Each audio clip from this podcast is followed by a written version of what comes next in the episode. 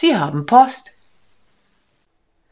Hallo und herzlich willkommen zur fünften Folge unseres kleinen Podcasts von Meermund. Post von Meermund. Ja.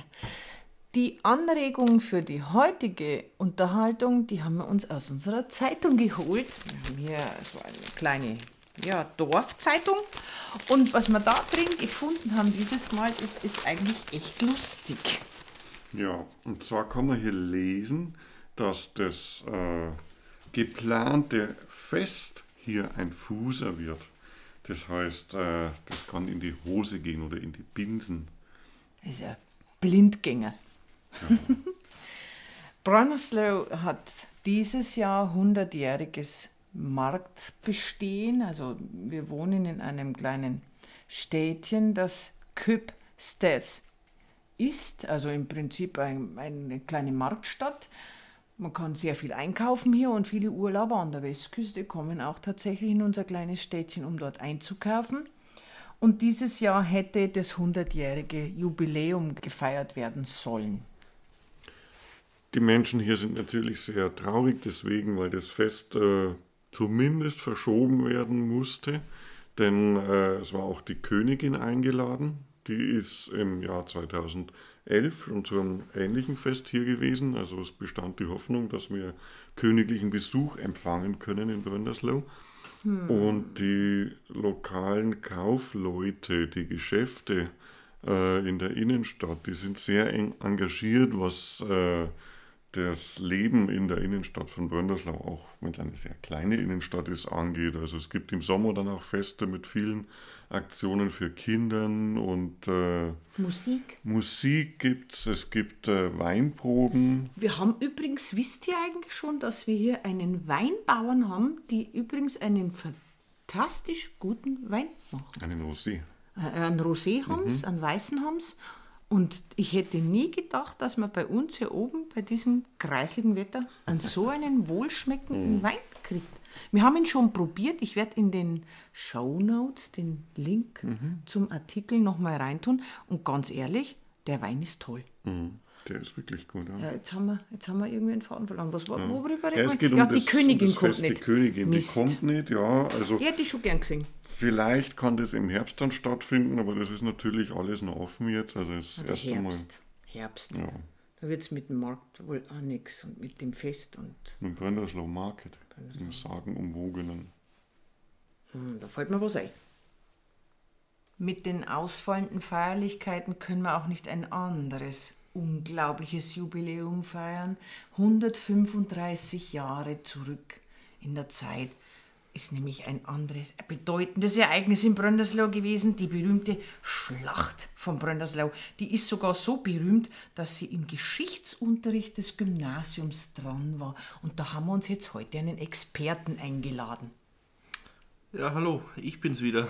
Ähm, ja, die sogenannte Schlacht von Brönderslau ist auch als die Gendarmenschlacht vom 6. September 1886 bekannt.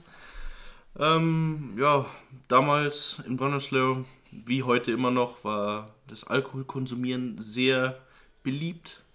Und auf einem Brunnerslow Markt, also einer Duld oder einer Kirmes oder ein Pferdemarkt, Pferdemarkt war das genau, damals, ja. ja. Pferdemarkt. Da sind dann auch Bierzelte aufgestellt worden und so weiter. Und ähm, ja, während der Feierlichkeiten ja, haben dann zwei betrunkene Männer angefangen, sich zu prügeln und dann wurde vom Wirt die Polizei hergerufen, um das quasi zu stoppen. Aber die, äh, die ganzen besoffenen Leute aus Bronnesloh, das haben sie sich nicht gefallen lassen und haben dann angefangen mit der Polizei weiter zu prügeln, die dann nach ja, mehrfachen Schlägen sich dazu entschieden haben, ja, lass abhauen und haben sich dann in den nächsten, ins nächste Wirtshaus quasi verflüchtet, weil sie gedacht haben, da wären sie sicher. Aber ja, haben sie dann rausgefunden, dass sie doch nicht so sicher waren, weil die ganzen Betrunkenen, die kamen hinter ihnen her mit Steinen und was weiß ich und Knüppel. Knüppel, genau. Und haben dann quasi die Polizisten verjagt aus der Stadt. Und ähm, ja, zwei Tage danach, Bronnerslow, Belagerungszustand, Ausgangssperre. ähm, ja, Die Polizei hat quasi die Stadt dicht gemacht. Ähm, man durfte das Haus nach 21 Uhr nicht mehr verlassen, weil sonst äh, wurde man verhaftet. Und es bestand auch ein Versammlungsverbot. Von mehreren Gruppen bis zu vier Personen. Kommt euch das bekannt vor? Nee. Jedenfalls 28 sind verhaftet worden und Auch eingesperrt worden. eingesperrt, ja. Ja. Ja, und das war die berühmte Schlacht von Brenneslau. Wichtig ist vielleicht dazu äh, zu erwähnen, dass nicht nur der Alkohol der Grund war für, für die Schlägerei. Gut, der hat die ganze Sache ein bisschen angeheizt und aggressiver gemacht, aber im Prinzip haben sich die Leute provoziert gefühlt durch die Polizisten, die eigentlich ein Zeichen waren für diese Diktatur, unter denen sich die Menschen damals gefühlt haben. Also die haben eigentlich mit dem Verprügeln der Polizisten gleichzeitig auch einen, einen politischen, ein politisches Statement äh, zum Ausdruck gebracht. Und das hat einfach zu Einsperrungen geführt. Und Ausgangssperre. Aber da war hinterher, also da muss man auch sagen, der ganze Markt, das ist ja ein riesengroßer Markt, auch bis Ja, heute. ja. Der Und war ja der- total dem Erdboden verwüstet. gleich. Sämtliche Buden, sämtliche Karussells, sämtliche Laut dem, Stände. laut dem Zeitungsartikel, den wir da lesen durften, von 1800 Schlag mich tot. 86, 1886. Ja, da wurde jedenfalls berichtet, dass der ganze Pferdemarkt, Duld, Kirmes, die total verwüstet wurde. Also die ganzen Stände und so weiter niedergetrampelt. Ja, Da war alles platt. da war alles platt danach. Dieses Verhältnis der Nordjütländer zu den Obrigkeiten, das hat aber anscheinend irgendwo Tradition, weil mir hat einmal ein Arbeitskollege erzählt, es wäre mal ein Steuereintreiber vom König gekommen und hätte es gewagt, den Limfjord zu überqueren. Der wäre dann zurückgejagt worden bis nach, ich glaube, Randers oder so, wo sie ihn dann erwischt und ermeuchelt haben. Aber das kann ich jetzt nicht mehr so genau wiedergeben, aber wir könnten mal schauen, ob wir die Geschichte wiederfinden. Also das ist ähm, ja, die Unabhängigkeit der Nordjütländer von der ja, Zentralmacht in Kopenhagen, die ist irgendwo tiefer begründet und schon lang. Wir möchten anmerken, dass das Schmunzelgeschichten Ja. sind. Aber, aber wahre Geschichten. Also das mit der, mit der Schlägerei da, das ist nachzulesen. Ja.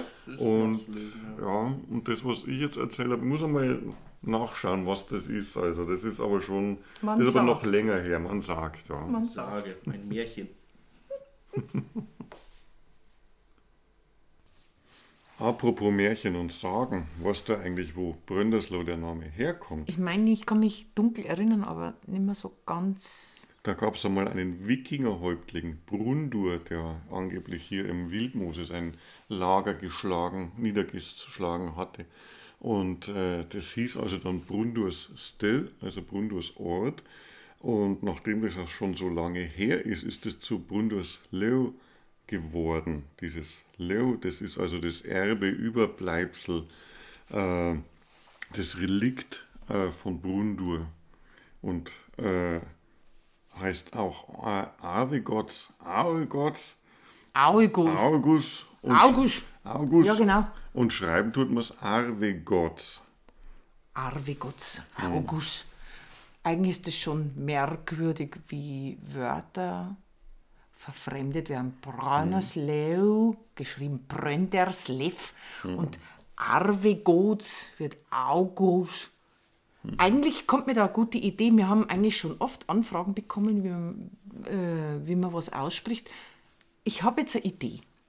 Wenn du in Dänemark Urlaub bist und Orte besuchst, die dir am Herzen liegen, aber eigentlich nicht weißt, wie man sie ausspricht, ähm, dann schreib uns das doch einfach in den Kommentaren und wir machen dann mal so eine Aussprachefolge. Sowas habe ich schon mal bei Instagram gemacht und das haben die, die eigentlich, haben eigentlich einige sehr schön gefunden, denn das Haderslev Hellerslow ist, das hat dann doch manche begeistert. Und vielleicht gibt es ein paar Wörter oder Begrifflichkeiten oder Orte, wo du eigentlich gerne mal wissen möchtest, wie sie wirklich ausgesprochen werden. Und dann könnte man doch da so mal so eine Sendung machen. So klingt Dänemark. Äh, wichtig ist aber, dass uns bitte keine PN schickt, keine direkten Nachrichten, denn wir bekommen sehr viele Nachrichten am Tag, sowohl bei Instagram, bei Facebook und so weiter. Das wird einfach zu viel.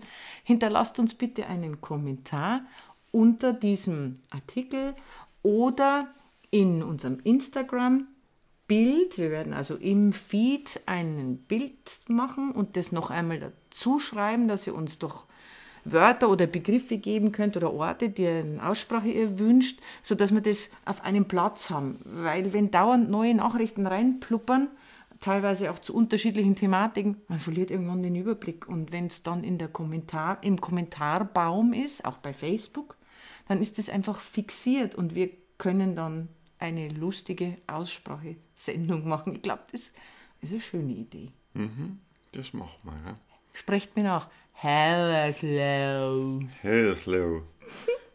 Und der Mann, der dort wohnt, oder der, der, das bezieht sich auf den Männernamen Hatar. Also Wie aus altnordisch. Hatar ein Herr geworden ist. Das ist schon spannend. Das wissen, glaube ich, bloß die Dänen. Hatar, das war wenigstens der richtige Name für die Piraten, die hier einst ihr Unwesen getrieben haben. Ah, Das weißt du schon, dass hier in, in Nordjütland äh, äh, Piraterie dereinst legal war? Na, aber wundern tut es mir jetzt auch nicht sehr.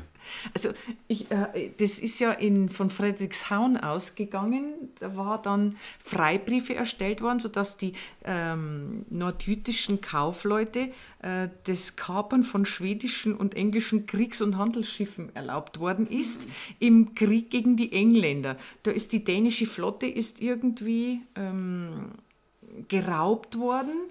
Und dann haben die kleinen Schiffe von Friedrichshain aus mit Krieg geführt und haben dann auch kapern dürfen, um ihr Land zu unterstützen und die Getreidelieferungen einfach zu sichern, von denen man ja hier gelebt hat. Und wusstest du eigentlich, dass der allergrößte Kapitä Kaperkapitän, der erste Bürgermeister, dann auch von Säby geworden ist? Ähm, ja, also Schieferheu, sagt man da nur, hier haben äh, wirklich raue Burschen gelebt und ähm, ja, wer weiß, was dieser Bröndur, Brunbundur, Brundur. Brundur, Ja, vielleicht war der auch mit dabei. na, das ist von der Zeit her, glaube ich, nicht ganz passend, denn der Krieg, der war ja doch im 19. Jahrhundert. Aber das sind schon raue Kameraden hier oben. Ich mag sie trotzdem, gemütlich, lieb, nett, passt.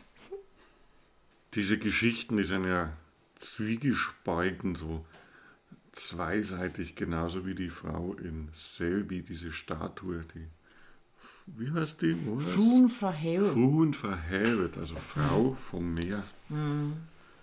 Die zwei Gesichter hat eins, das an Land zeigt und eins, das aufs Meer rausschaut. Ja, die, die soll eigentlich sowohl das Ankommen als auch das Wegfahren äh, symbolisieren, diese Galionsfigur. Also so diese zwei Seiten, genauso wie die Geschichte und wie die Menschen hier einfach sind. Auf der einen Seite sehr rau, auf der anderen Seite wunderbar herzlich und lieb. Auf dieser Figur sind übrigens lauter kleine Amulette von Kindergartenkindern und das, Ja, Teddybärchen und sowas waren da dabei. ja, total schön. Süß. Also der Ausflug nach Seebütte, der, war so schön. Ich weiß nicht, wer uns bei äh, Instagram folgt, der hat gesehen, dass wir am Wochenende, am letzten, in Seebü eben waren. Und das war ganz besonders. Ja, das war wieder mal sehr schön. Sebi ist sowieso eine extrem schöne Stadt, eine richtig ja, Hügelig. putzig, hügelig, aber auch schön. Und äh, dieses Mal war es natürlich äh, besonders, weil alles vereist war. Also es hatte seit mehreren Wochen eigentlich schon Frost hier oben in Nordjütland. Und da war also im Hafen war das Wasser mit Eis bedeckt.